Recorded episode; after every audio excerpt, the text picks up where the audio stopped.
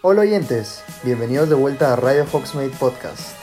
Esta vez hablaremos de uno de los personajes más interesantes de la saga, Lord Voldemort.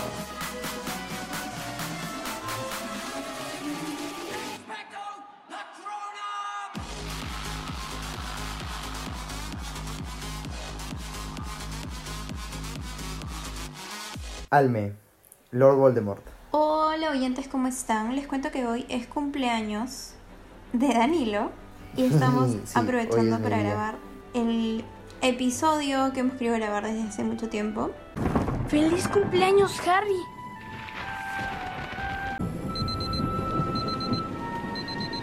Pide un deseo, Harry. El que no debe ser nombrado, pero va a ser nombrado en este episodio muchas veces. que el señor Lord Voldemort, el multinombre, para los franceses es Tom Elvis Jedusot, para Elvis Ox. Elvis, sí, Elvis. Para los daneses es Romeo G. de Telef Jr. Para los que lo vimos en español es Tom Sorbolo. Y para los que lo vieron en el idioma gringo es Tom Marbolo. Entonces, comenzamos, Alme. Comenzamos. ¿Por dónde empezamos con la vida de.? Yo creo que desde el ¿Desde que- nacimiento, ¿no? ¿Desde, su- desde que nació? Sí. Sí, bueno, hay que hablar antes de que él nazca sobre los Gaunt. No hay mucho tampoco de que hablar de los Gaunt. O sea, al hablar del nacimiento de Voldemort hablamos de los Gaunt. Así que más allá de eso tampoco es que es que se pueda hablar.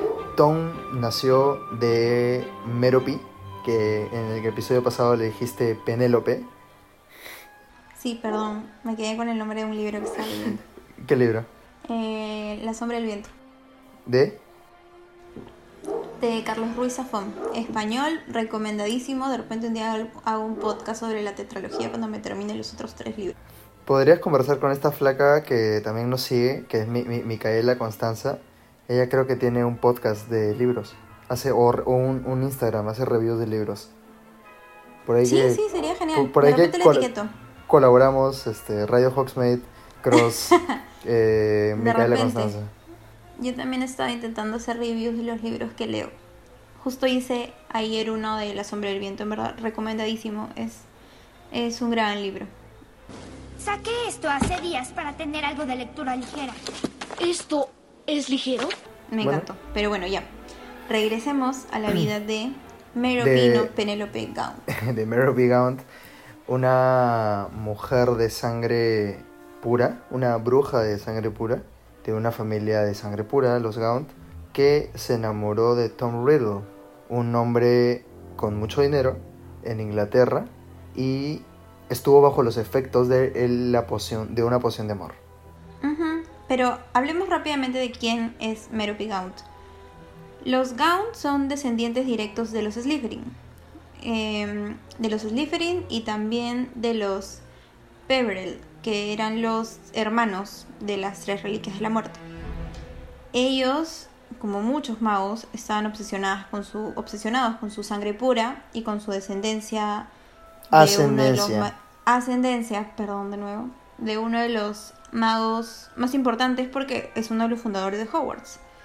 Su obsesión los llevaba a casarse entre primos, entre hermanos, lo que los hizo volverse un poco, digamos, inestables emocionalmente y gastar también su fortuna de forma rápida y sin sentido. Cuando ya eh, Merope nació, su familia lleva algunas generaciones siendo pobre, estando totalmente en la ruina y vendiendo algunas reliquias.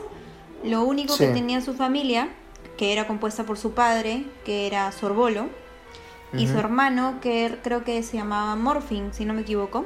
El tío Morphin, Era que tío es que se va preso, si no me equivoco. Se va no, preso, sí. se va preso porque Lord Voldemort le... Ya bueno, eso, eso viene después. Ok. Eso lo contamos después. Eh, lo, lo único que ellos tenían era, bueno, que eran Slytherin y era como que a lo que se aferraban. Tenían un anillo, eh, propiedad de Salazar Slytherin, y tenían un guardapelo, también propiedad de Salazar Slytherin. Merope crece con su padre y su hermano, quienes abusaban de ella la golpeaban, la maltrataban porque ella desde niña, bueno, me imagino que también en esa época por ser mujer, eh, no le veían nada bueno, por así decir, y nunca presentó algo de magia en ella, por lo que su papá pensaba que era un skip. Entonces, peor, le hacían bullying. Ella creció en ese ambiente O sea, no, tóxico. no, no es que pensaba, sino que le, le- le decían, digamos que de forma desprecian, despreciándola, le decían Squid. Sí, porque no, no tenía o no mostraba ningún poder mágico, ¿no? Eh, bueno, ella crece en, en esa familia, en ese contexto, en la pobreza. Hablaban parcel los tres. Y en el pueblo en el que ella vivía había un mogul, millonario, adinerado, que era así como que el más más de ese barrio, por así decirlo, llamado Tom Riddle. Y ella estaba enamorada de él. No dejo de pensar en ella, Harry. Creí que te estaba empezando a fastidiar. Ella no podría fastidiarme. Creo que la amo. Pasan los años, ella... Excepcionalmente enamorada de él. Sí, en verdad estaba obsesionada con él, diría yo. Pasan los años, no me acuerdo, no sé Danilo si tú sabes qué fue lo que exactamente pasó, pero creo que hubo un episodio con Morphin y su papá que acabó con ellos en Azkaban por unos meses o por un tiempo. Creo que también tuvo que ver con él porque ella al estar tan obsesionada, su hermano que era medio psicópata, eh, se burlaba de ella porque estaba enamorada de un mogul y le quiso hacer creo que, no sé si Sí. una Sí, o Algo sea, cuando, cuando, cuando Merope le... Bueno, no, no estoy seguro si Merope le confiesa a Morphin o Morphin lo ¿Cuál descubre. se da cuenta, en verdad? Porque Pero- ella siempre pero- lo veía. Pero Morphin se lo, se lo dice a su papá, a Sorbolo. Y Sorbolo se raya, pues, ¿no? Dice, no, somos sangre pura que vas a estar metiendo con un, con un mago. O Este, mirándolo al menos. Ajá, y, y la golpea, la ataca físicamente. O bueno, no sé si la golpea o le tira algún hechizo o, o alguna maldición. Y em, un funcionario del ministerio, eh, conocido como Bob Ogden, o Ogden, es quien, quien lo, lo reduce, quien para el ataque y se lo lleva a Sorbolo y a Morphin, a los dos, se los lleva a Azkaban. Sí, entonces ella se queda sola. Me parece que en ese momento ya tenía 17, 18 años. Probablemente 18 años. Digamos que Eh, 18. Pero ya era mayor de edad sí. igual, a partir de los 17. Claro, sí, pero ya, ya era como mayor de edad, era más grande. Y en ese tiempo, aprovechando que estaba sola, su, bueno, empieza a practicar un poco de magia, se da cuenta de que no era un squib ni nada, que sí tenía el poder mágico, por así decirlo, y decide hechizar a Tom preparando una poción, una poción de amor, la poción que vimos todos en Harry Potter el- y la Orden del y- Fénix. La Orden del Fénix. Pues no, no es la Orden del Fénix. No es la Orden del Fénix, es el príncipe mestizo, fácil. Sí, el príncipe mestizo, cuando Ron está con la Bender y lo hechizan con unos chocolates que eran para Harry. ¿Qué le pasa a Wendy? Una poción de amor poderosa. Está bien, es mejor que pase. Tú mismo podrías crear el antídoto para eso en un santiamén, Harry. Decidí dejarlo en manos de un experto. Mi cielo. Entonces Merope decide embrujar, hechizar a Tom para que se enamore de ella. Lo consigue, no sé exactamente cómo, se mete a su casa, le invita le invita a un agua mientras él pasaba con su caballo y ahí estaba la pócima, yo no sé. El punto es que él se enamora, bueno, se enamora entre comillas de ella. Eh, ellos huyen. Ella al final termina embarazada y estando embarazada de él, está como harta. O sea, en verdad no sé si es que está como harta. Nunca vamos a saberlo. Creo que es una conclusión a la que llegan todo el mundo, pero no es que Merope haya escrito su historia o algo así. Son conclusiones a las que llega Dumbledore investigando y etcétera. Pero el punto es que ella le quita la poción o deja de hechizarlo, pensando O sea, que tal vez Lo que yo recordaba era de que Tom Riddle Sr., una vez que tiene el hijo, este, queda desencantado. No sé si es por efecto de la poción Sí, no, o lo porque que ella ya no quiere. lo que dice Dumbledore es que ella deja de, de suministrarle la poción. Él piensa que con la esperanza de que ya él reaccionando y viendo que tiene un hijo con él, como que le queda algo de cariño de todo ese tiempo.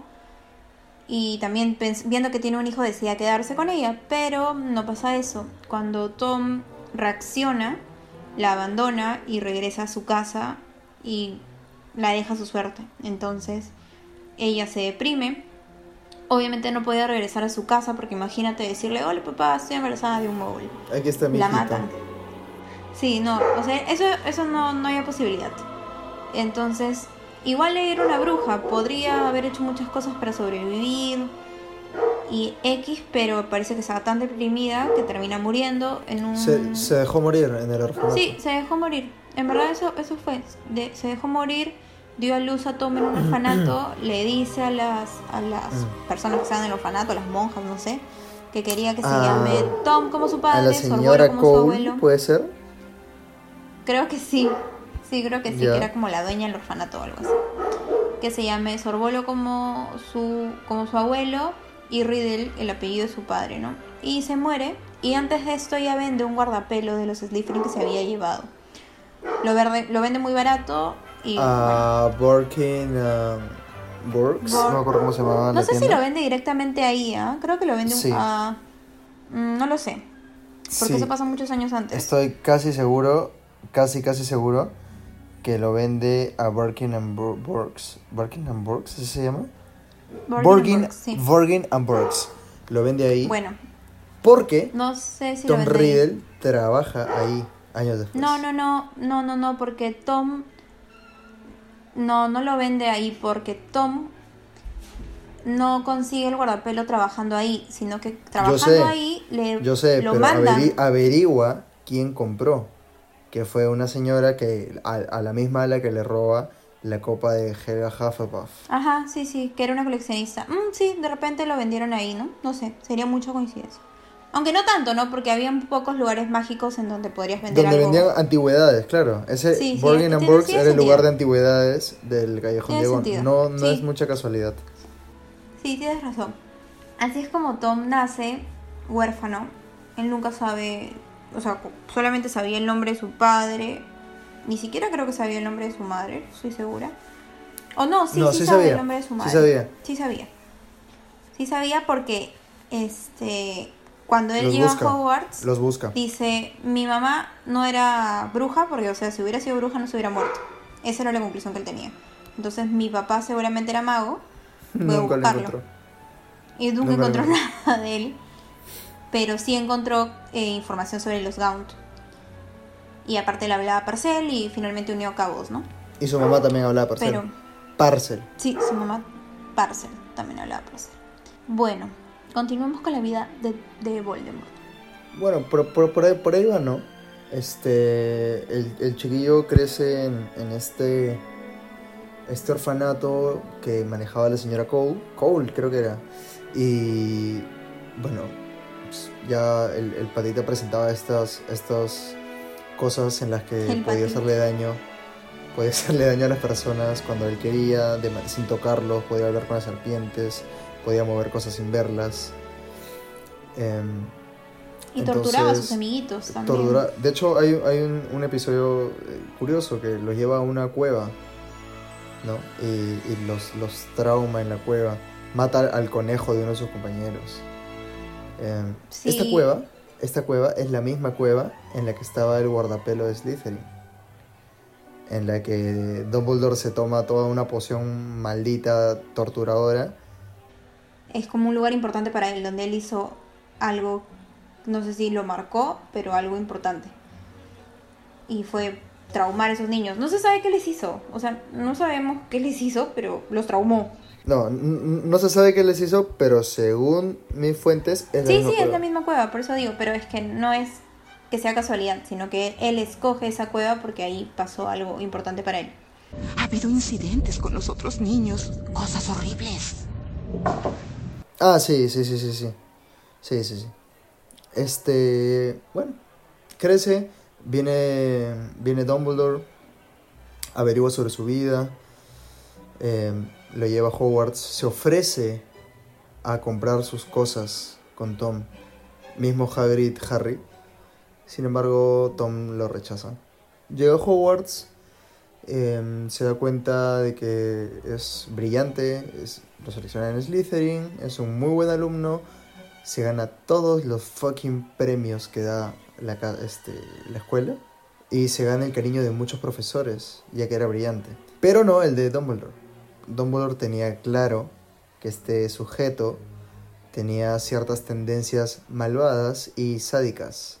No es que le quede claro. Lo que pasa es que cuando Tom conoce a Dumbledore, era un niño y no tenía idea Exacto.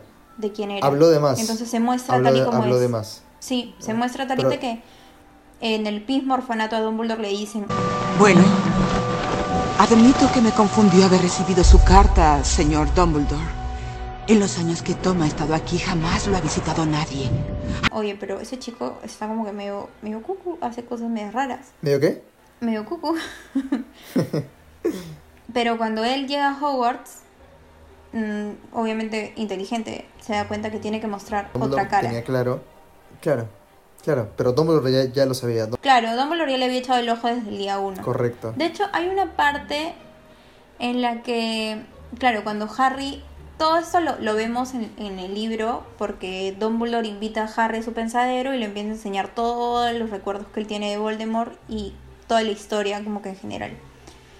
Y Harry le pregunta, o, o Dumbledore le pregunta a Harry, Harry, ¿tú crees que yo, sé, yo sabía en ese momento quién era él? O ¿Quién si iba a ser? intuí, ¿Quién iba a ser? Y él le dice que no, que en verdad no lo supo, que tal vez si lo hubiera sabido, obviamente no lo hubiera Lo permitido, ¿no? claro. Pero no, o sea, Dumbledore pensó que era un chico más, o sea, un, un chico que creció en un orfanato, obviamente no esperaba que sea como la persona más, no sé, Más la amigable del mundo, Más pero- amigable del mundo o la mejor persona del mundo. Obviamente había crecido en un ambiente feo y podía esperarse cualquier cosa. Era, ¿no? era incluso un, un orfanato bien pobre. Sí, era un orfanato bien pobre, era una situación bien fea. Pero bueno, continuemos. ¿Qué le pasa a Tom Riddle en, durante su estadía en Hogwarts? Eh, era prefecto, le iba muy bien, sacaba las mejores notas. em, Fue miembro del club de Slowhorn. de las eminencias de eminencias. Cuando Slughorn era profesor de pociones. Y lo que pasó después fue que llegó a su quinto año. Llegó a su quinto año y para esto eh, él ya sabía acerca de la Cámara de los Secretos. Él sabía casi todos los secretos del castillo. ¿No? Eh, conoció acerca de la Cámara de los Secretos, eh, logra abrirla. Todos sabemos que logra abrirla. Y sale No la sé bestia. si todos sabemos magos. porque creo que en la segunda película, o al menos cuando he hablado con amigos, siento que en la cámara secreta mucha gente no llega a entender qué pasó. Acaba la película y se quedan como que no entiendo quién fue el heredero al final. ¿Ginny? ¿Harry? Harry es el heredero porque habla Parcel, pero no, el heredero siempre fue... Claro, Tom. siempre fue Voldemort. Lo que pasa Sí. es que se, en la película 2, bueno, en el libro 2 se abre. eh, Con el recuerdo la, de Dumbledore. la abre Ginny a través del diario. Que es O sea, Voldemort. Claro, o sea, el, el- el que abre la cámara es Voldemort hace tiempo, cuando tenía solo sus, chacales, así como Malfoy tenía Crab and Goyle. Este, pues Voldemort, bueno, Tom Riddle tenía a Lestrange, que es papá de Rodolphus, el esposo de Bellatrix. Ya tenía a Lestrange y a un par de patitas más, que eran sus seguidores. Voldemort nunca los consideró sus amigos. Eh, lograron abrir la Cámara de los Secretos y comenzaron a, a matar a los, a los sangre sucia, a los, a los mestizos. Entre ellas Myrtle, la llorona, Fue espantoso. Pasó justo aquí, en este mismo cubículo. Me oculté porque Olive Harvey se reía de mis lentes. Estaba llorando. Y luego escuché que alguien venía. ¿Quién era Martle?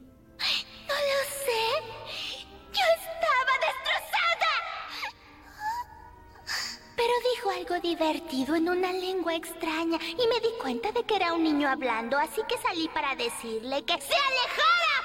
Y... Morí. Ahí es cuando quieren cerrar el colegio y Tom se da cuenta que la, la está fregando. Myrtle muere el colegio quiere cerrar. No recuerdo quién era el director en ese momento, pero Sí. Dumbledore, Dumbledore, perdón, Voldemort se da cuenta que le está fregando porque él vivía ahí y si cerraban el colegio, ¿a dónde se iba a ir? Supongo que tenía que averiguar si los rumores son ciertos. Me temo que lo son, Tom. Son ciertos. ¿Y lo de la escuela? Yo no tengo un hogar, no van a cerrar Hogwarts, ¿verdad, profesor? Lo entiendo, Tom. Pero temo que el profesor Tippett no tiene elección. ¿Y si todo acaba? ¿Y si el culpable es detenido? ¿Algo importante que quieras decir?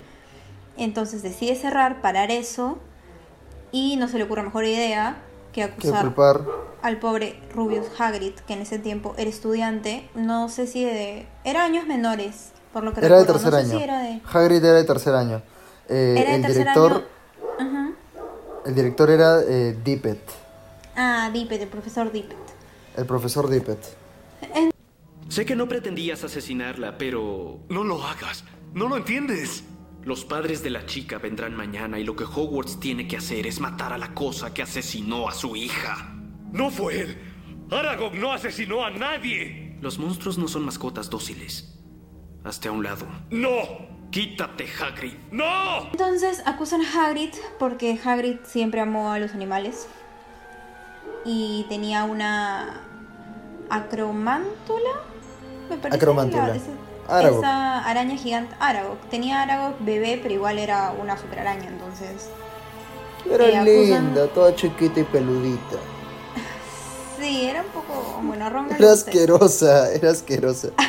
A Ron no le gusta esto, pero le acusan a Hagrid de que él es el que abrió la cámara de los secretos, que Aragog era el monstruo, que el monstruo mató a Myrtle y terminan expulsando a Hagrid Te expulsarán, Hagrid. Y sin tu varita. del colegio. Finalmente Pero- Dumbledore siempre le cree pero a no Hagrid le- y lo vuelve guardabosques.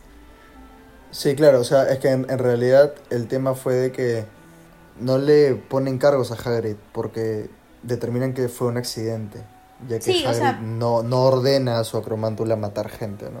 Claro, piensan que, que fue un accidente y finalmente lo expulsan, pero tampoco es que va preso ni nada. Simplemente queda ahí todo y Dumbledore siempre supo o sospechó que Hagrid no tuvo nada que ver y que lo que había pasado era otra cosa.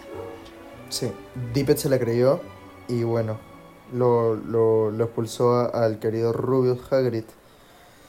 Eh, y así es como a Voldemort le dieron su premio de los servicios, la excelencia de los servicios estudiantiles. Premio que recibe Harry Potter más de una vez me parece. Sé que lo recibe en el primer año. No sé si lo vuelve a recibir. ¿Por qué lo recibe Harry? Por salvar el colegio de Voldemort en, en su primer año. Bacán, ¿no? Qué, qué- Sí. qué curioso. Al final le, Dumbledore le da los, sus puntos para Gryffindor y le da el premio de servicios especiales al colegio. Sí. qué, qué, qué curioso. Bueno, Qué ¿qué, curioso. más le pasa a Tom estando en Hogwarts? Eh, eh, busca en la sección prohibida de la biblioteca un libro conocido como Las Artes Más Oscuras. Libro que, bueno, no sé si es la misma copia, probablemente no, pero libro que luego Hermione utiliza para poder descubrir la magia oscura de los horrocruxes y cómo destruirlos. No sabía ese dato. Pensé que nadie tenía un... Que Es tenía que, alguien un o libro sea, sobre eh, eso. Esto, eso, eso no este, no lo, no lo menciona en la película y es por eso que también alguien con dos dedos de frente, fan del- de, la serie, de la saga, se pregunta, oye, ¿y cómo descubrieron de que podían destruirlo con esto, no? ¿Cómo, cómo, cómo No, descubrieron en eso? realidad yo recuerdo que ellos se dan cuenta porque se acuerdan que lo único que destruyó el libro fue el, El colmillo, ya, pero ¿qué La- más? los ¿Cómo saben que va a ser Ajá. la espada, la espada de Gryffindor? La espada de Gryffindor es porque la espada de Gryffindor absorbe todo lo que. todo poder. Y la espada mata al basilisco, se impregna de su sangre y finalmente con esa espada pueden matar a. matar, bueno, destruir otros horocruxes. Sí, de eso estoy Bueno. absolutamente segura. Bueno, puede ser, puede ser. La, No, no la- puede ser. Es eso. Puede ser, porque al final en realidad la conclusión sale de lo que leen. Hermione consigue ese libro. Mm, sí, pero la espada puede destruir porque está con la sangre impregnada, el basilisco. De eso sí estoy absolutamente segura. Whatever. Whatever. Bueno, ¿qué más le pasa a, Bueno, eso, eso, este. está eh, en, en, Ho- en a- Hogwarts? a- a- averigua eso, averigua esa info y la Ujú. consulta con su, con su profesor Slughorn. Estaba en la biblioteca un día, en la sección restringida, y leí algo que me llamó la atención sobre una magia peculiar. Se llama, según entendí, Horrocrux. Este. Con fines académicos, por supuesto, profesor. Todo esto es hipotético, ¿no es así, Tom? ¿Académico?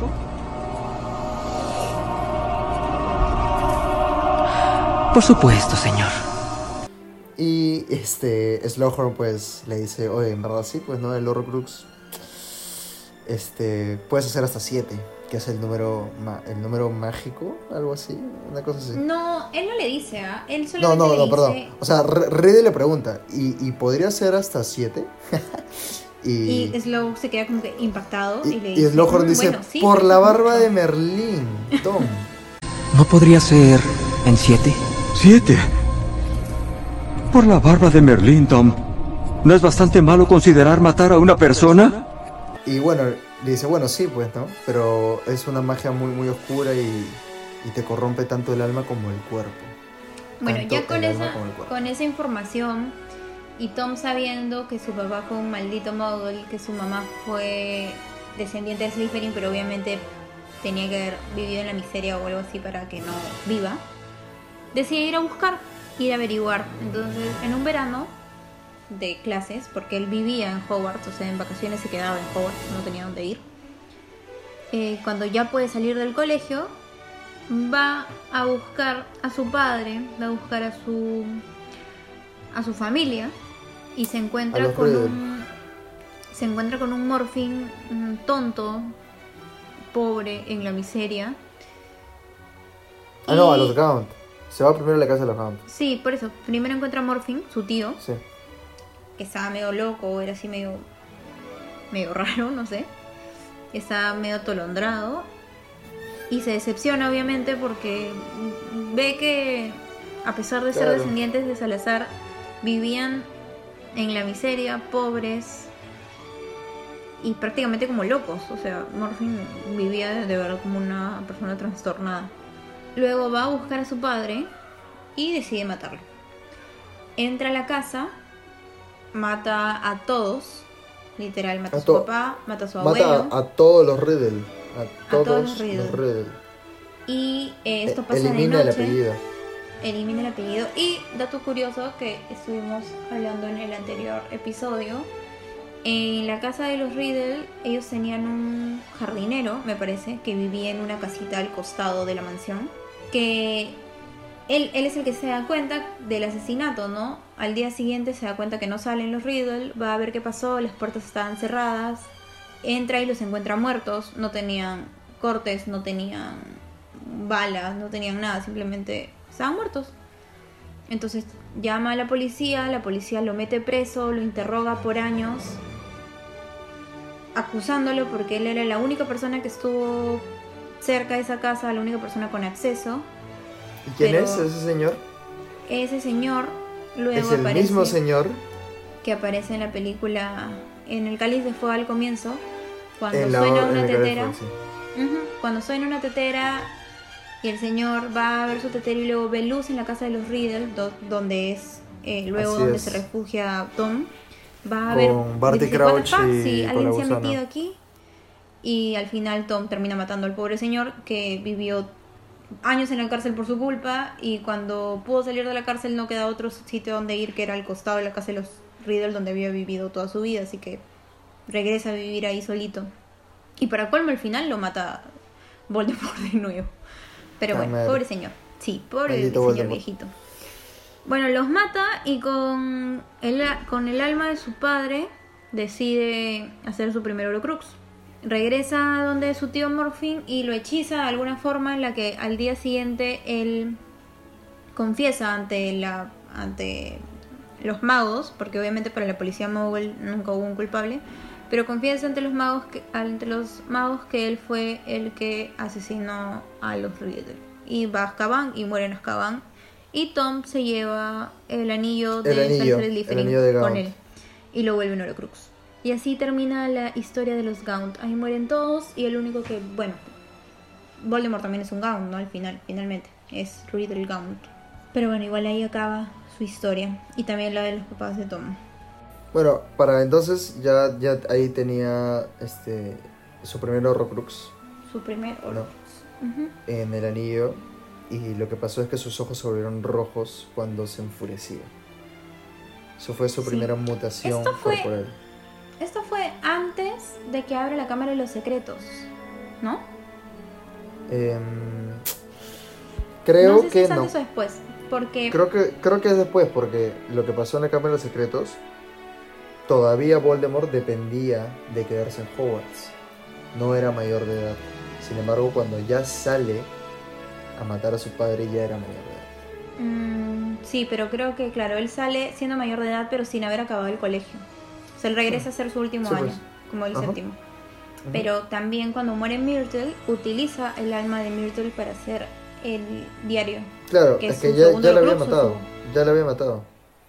O sea, el alma de una persona se puede como que preservar y luego la usas para tus Horcruxes. Supongo. Duda. La magia también tiene sus cosas. Es, sí, yo también, yo también me quedé pensando en eso, porque luego el alma de Myrtle eh, es utilizada para el, para el Horrocrux de... Pero igual ronda por el, por el castillo. Bueno, me imagino que No, igual es que eso no es un su alma, eso es el, el fantasma, eso no tiene Ya, nada que bueno, ver eso con es el alma. fantasma, sí, no tiene nada que ver con el alma, es verdad. Bueno, ahí van dos Horcrux. Diario y anillo. Y hasta aquí llegamos en la primera parte de este episodio de Lord Voldemort y su historia. Continuamos en el episodio número 6 de Radio Hogsmeade.